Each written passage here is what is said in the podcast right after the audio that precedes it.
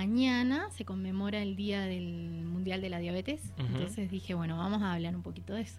¿Por qué se conmemora mañana? ¿Es por, alguna fecha en eh, especial? Sí, el, creador de la insulina, que es la hormona que a nosotros nos eh, permite vivir, eh, bueno, él en esta fecha nació, entonces bueno, se conmemora en honor a él. En honor a él. Bien. Y bueno, también para hacer un poquito de concientización en la gente y que la gente por ahí preste atención a los síntomas si no le han diagnosticado diabetes, eh, también es el objetivo de esta campaña todos los 14 de noviembre. Bueno, todo tuyo, Yami, contame, ¿qué pasa con la diabetes? ¿Por qué viene? Y lo que vos quieras, o sea, ¿dónde querés contarnos? Bien, eh, el páncreas es un órgano que está situado atrás del estómago, que tenemos todos, y ese nos permite producir insulina. La insulina es la hormona que va a agarrar lo que son la, glucemia en sangre, la, la glucosa, la va a agarrar y la va a transportar hacia las distintas células eh, y va a hacer que nosotros de esos hidratos de carbono que comemos, que veníamos hablando anteriormente,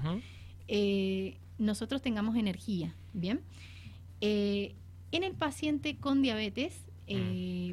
hay tres tipos de pacientes. Está el paciente diabético tipo 1, que es el que no produce nada de insulina y se tiene que administrar mediante inyecciones. Eh, se da generalmente en edades tempranas, eh, jóvenes, eh, y bueno, se trata con insulina y algunas pastillas también que ayudan.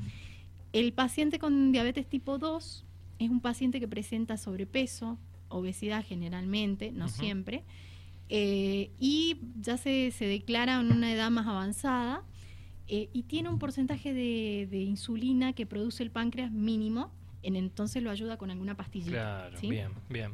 Generalmente lo que se suele usar es la metformina, que bueno, la mayoría de la gente la conoce, eh, es el medicamento que más se suele utilizar, hay, hay varias variantes también. En ese caso, o sea, no necesita la insulina de manera permanente. No la necesita si se cuida. Ahora, si ese paciente no se cuida alimentariamente, con actividad física, con un orden, eh, no se toma la medicación, puede llegar a avanzar y el páncreas agotar sus reservas mm. y pasar a la insulina. Bien. Entonces no es tipo 1, sigue siendo tipo 2, pero ya es con eh, insulino dependiente. ¿sí? Bien. Después está la, embarazada con algún tipo de mm, tendencia a diabetes que se da durante el embarazo, que es el, embarazo gestacional, la diabetes gestacional. Bien. Em, que bueno, también se trata durante el embarazo, una vez que tiene el bebé, se resuelve, ¿bien? Se debería resolver si lo ha tratado adecuadamente. Y luego está el diabético tipo 3, que yo le llamo, que ahí están los familiares, ¿bien? Yo ahí digo, esos son los diabéticos tipo 3. ¿Por qué? Porque el diabético tipo 1 generalmente requiere un acompañamiento, igual que el tipo 2, ya que eh, tiene síntomas presentes, ¿no? Eh, generalmente eh, cuando se va a diagnosticar la diabetes aparecen ciertos síntomas, por ejemplo, la sed excesiva, eh, hambre voraz, ¿sí? apetito todo el tiempo. puede haber un sobrepeso en el caso de los diabéticos tipo 2. En los diabéticos tipo 1 tiende a adelgazar la persona, come todo el tiempo, toma mucha agua, orina mucho, ¿bien? Eh, y eh, se presenta mucho cansancio, dolores generalizados, infecciones. Así se descubre que tiene diabetes, ¿no? Una cetoacidosis que se llama. Bien. Em, y bueno, y ahí es donde la familia que está alrededor empieza a preocuparse y cuando ya es declarado con diabetes, eh, con esa condición de vida que yo le llamo, ahí es donde empiezan los familiares a estar pendientes también de, estas personas, ¿sí? Bien. Eh, entonces yo lo llamo diabéticos tipo 3. Muy bien, bien, están dentro del límite. Están dentro del tratamiento. Eh, bueno, la diabetes es una condición de vida, como yo decía, y, yo quería hablar de esto hoy día no a nivel clínico, sino a nivel personal, porque yo vivo con, con esta amiga, ¿no? Que es la diabetes. Y quería mm, transmitirles este mensaje de que, bueno, se puede vivir con diabetes, eh, la persona puede mm, llevar una vida normal, puede tener hijos, puede hacer actividades, puede trabajar, em, puede hacer deportes de alto rendimiento. Eh, hoy en día la tecnología nos permite eso. Eh, y, bueno, quería transmitir este mensaje sobre todo para concientizar a las personas que todavía no se les declara y las personas que recién están debutando en esto. Eh, quería hacer hincapié un poquito en eso también. Cuidarnos nutricionalmente, porque es importante. Eh, siempre se nos ha hablado de tres pilares en la diabetes, yo agregaría un cuarto, en donde el primero es la medicación, ¿sí? Yo acá te traje para mostrarte, Kili, lo que usa generalmente un paciente con diabetes, que es la lapicera verde, la roja, ¿sí? La verde es la basal, la roja o naranja es la de bolo. Eh, la verde lo que hace es hacer que uno eh, esté, mm, pueda respirar, pueda metabolizar los alimentos, pueda vivir, ¿sí? Eh, son las, las condiciones que no dependen de uno, ¿bien? Y la roja es la que sí depende de uno, que son las ingestas, ¿bien? Los bolos. y ahí es donde entra a trabajar la nutricionista con el paciente con diabetes, enseña conteo de hidratos, eh, aprendemos a, visualizar principios nutritivos. Eh, de hecho, yo esta técnica en consulta la aplico a todos los pacientes, no solo a diabéticos, sino a deportistas, a personas con sobrepeso que no tienen diabetes declarada. Eh, entonces, es importante reconocer los hidratos, como yo les contaba en el primer programa, y el paciente con diabetes los contabiliza para poder corregirse. Bien. Y, bueno, la nutrición es muy importante, la parte médica, como ya nombré, puede ser eh, lapiceras de insulina, puede ser em, pastillas o, medicamentos orales. Y eh, por otro lado tenemos a la parte de la actividad física, que esa también yo la recomiendo en general a todos, pero la actividad física lo que va a hacer es que la insulina tenga un mejor eh, recibimiento por el organismo, ¿no? Entonces, siempre esos tres pilares van de la mano, ejercicio, actividad física y la parte médica que tiene que estar presente. Y ahí agregaría un cuarto que es la parte psicológica, en donde uno tiene que aprender a convivir con, esta patología. Eh, y eso es muy importante. Bien, eh, a veces uno piensa, bueno, convivo con diabetes, yo hace 26 años que tengo diabetes, entonces ya lo tengo como asumido. Claro. Pero, pero siempre hay que controlarlo. Exacto. la vida va cambiando. Y por eso yo también traje, para darte un ejemplo, tengo acá un, guante que me lo voy a colocar. Para la gente que está en el streaming lo vamos viendo nosotros en este momento, en YouTube, en Twitch, donde quieran. Si no, van a encontrar la nota después también. Eh, un psicólogo muy muy bueno que una en un momento de mi vida encontré en internet se llama Iñaki Llorente que tiene libros de hecho eh, me quedó muy marcada este ejemplo y yo a mis pacientes en consulta se los hago todo el tiempo eh, la diabetes es como un guante, ¿no? Uno lo lleva, no se lo puede quitar porque ya va con uno, bien. Eh, y, ahí está el, tema de dónde yo coloco este guante, ¿sí? Sobre todo en los pacientes con eh, adolescentes, con, ciertas inquietudes que se les presenta esta enfermedad y lo primero que recibimos es el mm. golpazo. Claro. Bien, viene el guantazo, como dice Iñaki Llorente. la vida te cambia, bien, ya lo que es con hidrato de carbono, con azúcares, tenés que tener cuidado, bien, la, vida cambia en ese momento y ahí es donde uno recibe este golpazo de decir, bueno, a ver, ¿qué tengo? Tengo diabetes, bien. Y luego de eso uno empieza a mirar este guante y dice, ¿en, dónde lo ubico? ¿Sí?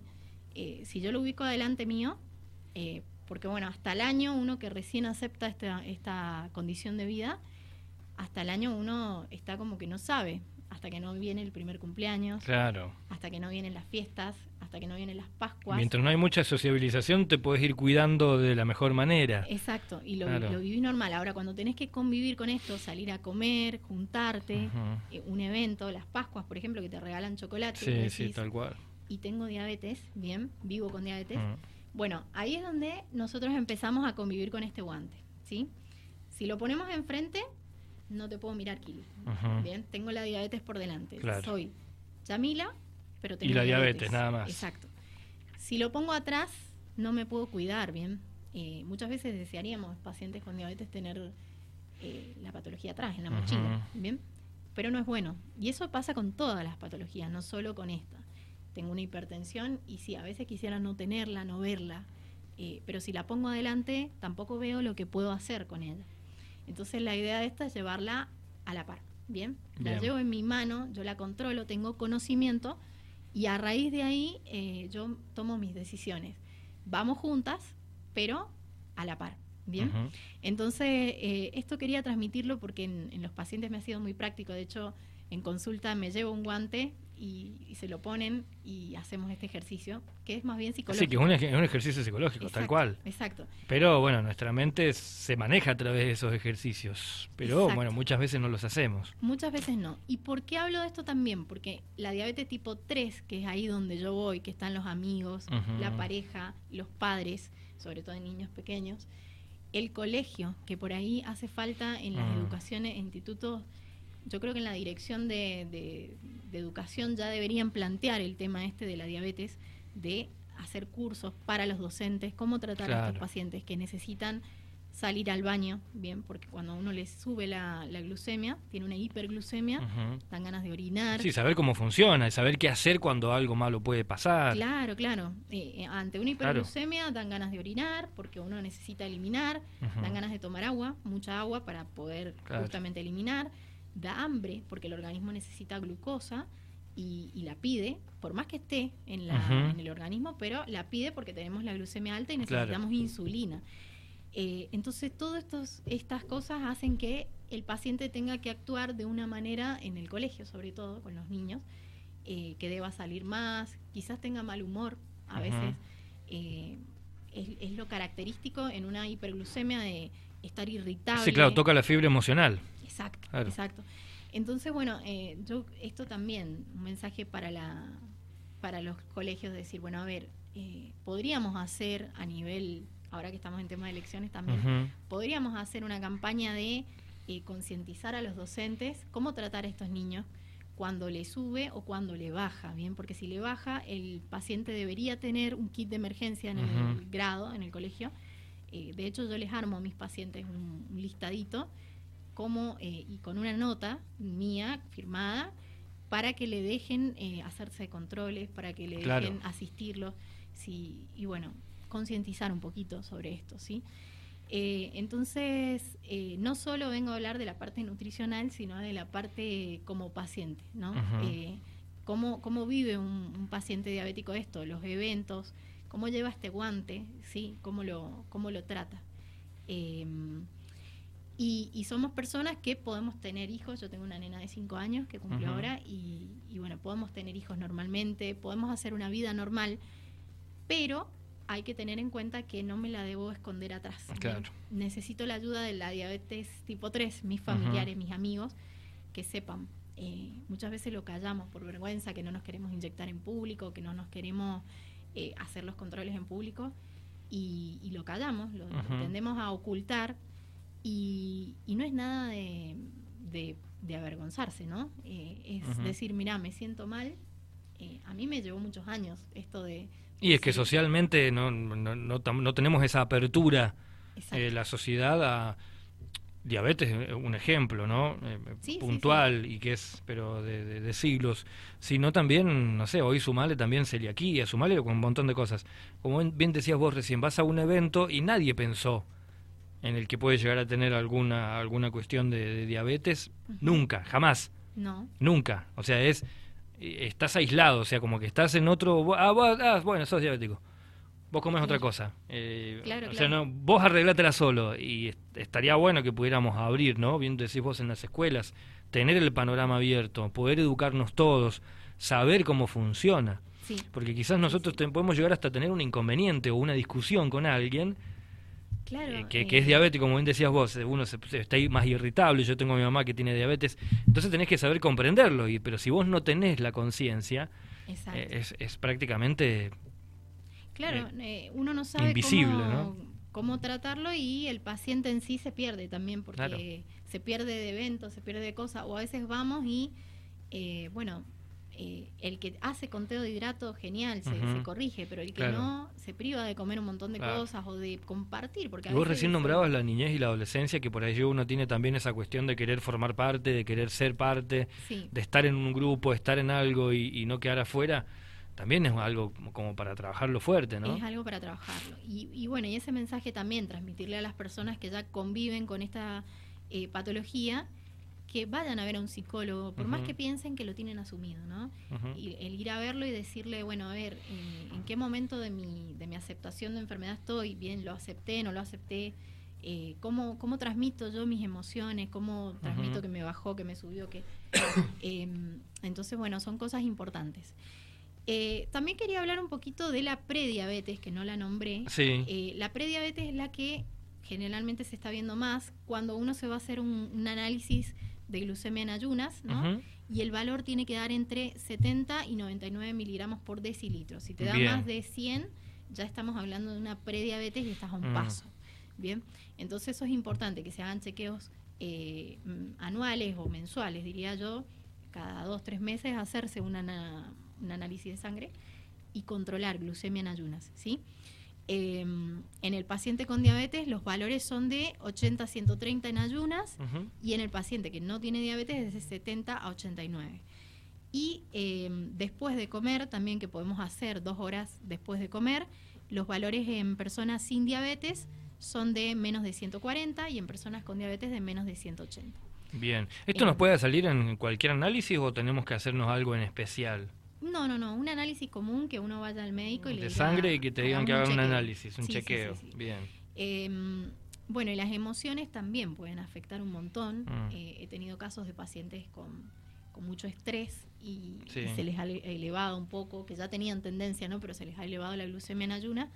Entonces, bueno, son cosas que van influyendo. O sea que se puede, por, por una cuestión emocional, puedes tener esa prediabetes sí. y vos quizás no lo sabías y pasa algo y comenzás a tenerlo. O sea que no es que es es algo que vos o viene o no sé cómo será no sé si viene heredado por, cuestión o, o, se te puede declarar así no sí se da por genética o por una cuestión emocional también se puede declarar sí eh, son muy pocos los casos que se da por alguna cuestión emocional pero existen. Y el tema es que las cuestiones emocionales que la generan son muy frecuentes ¿no? claro por ejemplo en los niños lo que yo más he visto en consulta son separaciones o o casos así que marcan mucho al niño y, bueno, no ha sabido cómo gestionarlo y se va, se va hacia su genética, que tenía un componente genético, eh, y bueno, y se declara. Eh, pero bueno, eh, ahí es donde los entra a actuar la parte de los pacientes diabéticos tipo 3, que digo yo, la familia. Sí, la familia, claro. ¿Por qué? Porque si la familia está muy sugestionada, que es lo primero que se tiende a hacer cuando uno tiene un, hijo ¿no? y, le dio diabetes, nos vamos a los productos light, a los productos sin azúcar, que está perfecto, ¿no? Pero por ahí hay que buscarle la, la vuelta alimentarse sano de lunes a lunes y evitar que el niño se acostumbre a estos alimentos, ¿bien? No es que le vamos a sacar el dulce para meter un dulce light. Claro. Pero tratamos de eh, irnos a las frutas, a otro tipo de alimentos que sean mucho más adecuados. Lo más natural posible. Exacto, exacto y disminuir el consumo de azúcar, que eso es en general regla para todos. Em, así que bueno, eh, este era el mensaje que quería transmitir y, bueno, y contarles que eh, en mi caso yo me manejo con microinfusora de insulina, eh, que es una herramienta buenísima para, para pacientes diabéticos tipo 1 que, que, requieren insulino, o sea, están tratados con insulina.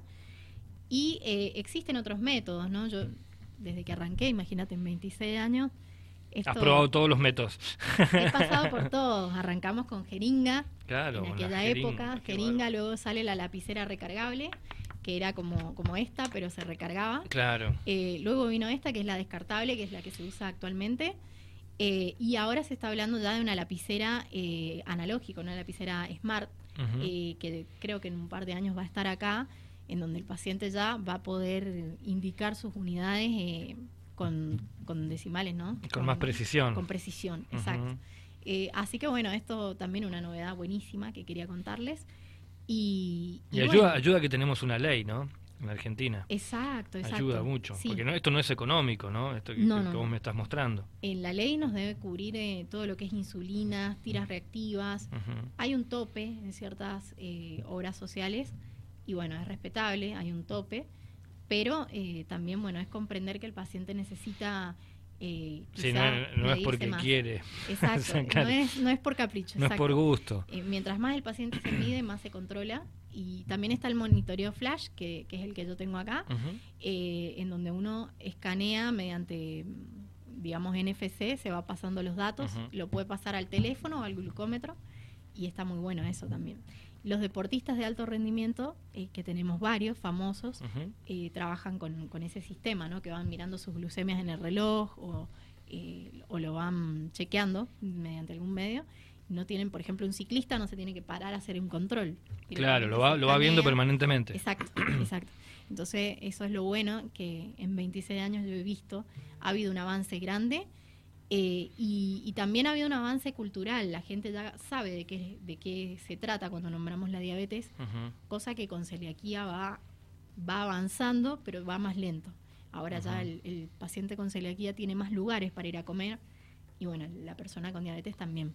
Bien. Eh, así que bueno, eh, quería hablarles un poquito de eso, recomendarles que si están con un sobrepeso, que no se dejen estar, que se traten porque puede pasar a una obesidad, puede pasar a una diabetes, eh, lo que conlleva, ¿no? Hipertensión, problemas de, lípidos. Sí, no solamente una cosa, sino varias al mismo tiempo. Varias al mismo tiempo, exacto. Y la vida te cambia, eso, eso es así. Te da el golpazo, como decía yo, el guante, eh, porque ya eh, dependes de este cuidado en particular.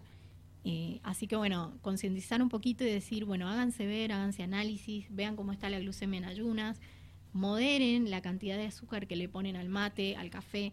Eh, si podemos dejar de tomar azúcar, sería lo ideal. Sería lo ideal, ¿no? En cual, pero no solo hablando de diabéticos, como decías vos, sí, cualquiera.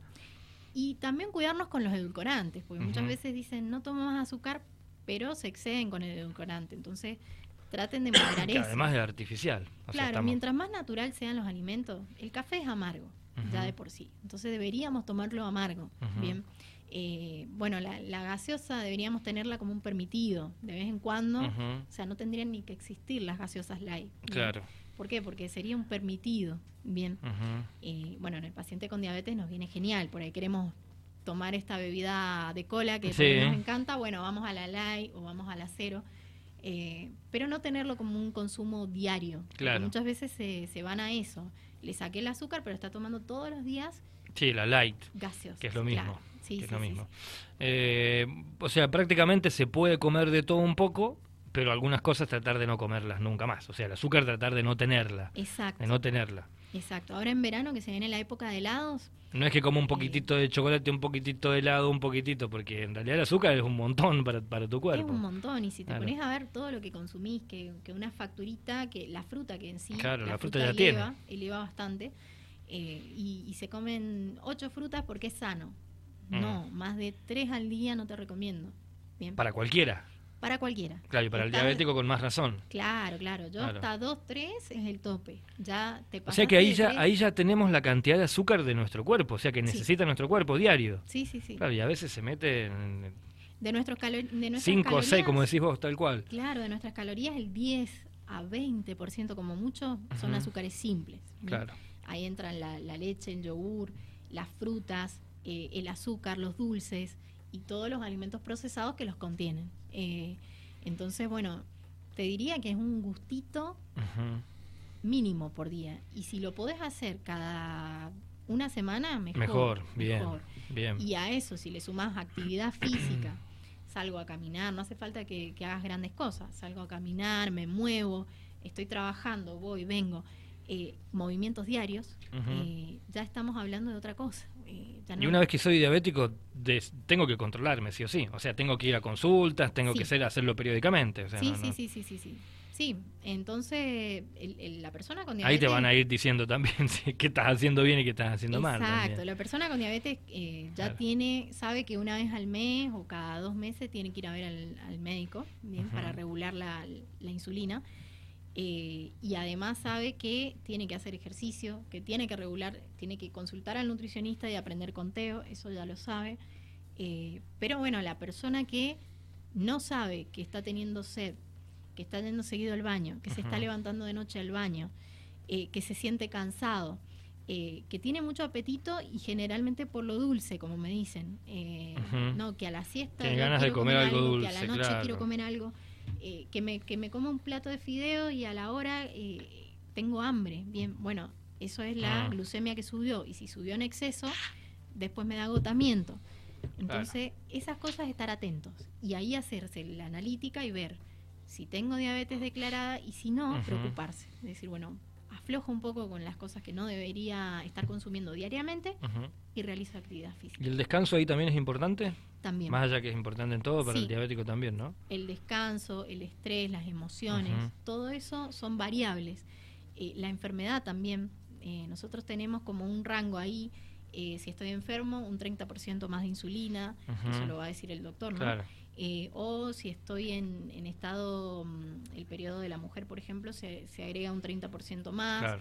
O si estoy eh, rindiendo exámenes, también estoy estresado, el estrés agrega un 30% más de insulina. Depende de la persona, ¿no? claro, claro. A nivel general. Entonces todo eso... Pero si algo puede variar. Exacto. Claro, si algo puede variar. Eh, así que bueno, tener en cuenta esto, las personas que ya lo tienen, ocuparse. Y las personas que no lo tienen, preocuparse. Es decir, bueno, no quiero llegar a esta situación, no está bueno. Eh, ¿Qué voy a hacer? Bueno, controlarme. Bien. Eh, mañana Día Mundial de la Diabetes. Exacto, 14 de noviembre. Perfecto, bueno, enganchamos justo, mira, 13 de noviembre, enganchamos justito ahí, van a encontrar el podcast completo en todas las redes. ¿Cómo hacemos para conectarnos con vos, Yamila?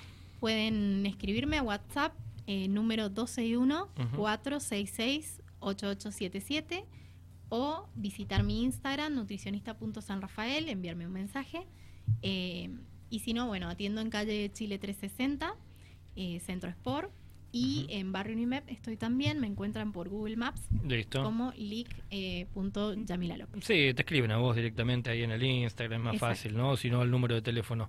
Eh, nutricionista.sanrafael, mira, lo vamos a mostrar ahora para el que esté por allí conectado a través del streaming o esté viendo este video en algún momento, va a ver que esta es la imagen que encuentran directamente cuando, mira, este es el último posteo hay un, matecito ahí. Ahí estoy trabajando En, IPF, donde trabajo y mando un saludo a mis compañeros, así que ahí estaba trabajando. Muy bien. ¿Esto es acá en San Rafael o en otro lugar? En Malargüe. En Malargüe. Sí, sí, bien, bueno, mira, ahí está entonces. La, esa es la última imagen como para que más o menos vayan, pasen y vean que también hay, hay consejos que vos vas dejando, por ejemplo, vas dejando ahí algunos datos, por ejemplo, este que estamos viendo habla de las proteínas en alimentos vegetales. Siempre va a algún consejo, ¿no? También que va quedando. Sí, sí, sí.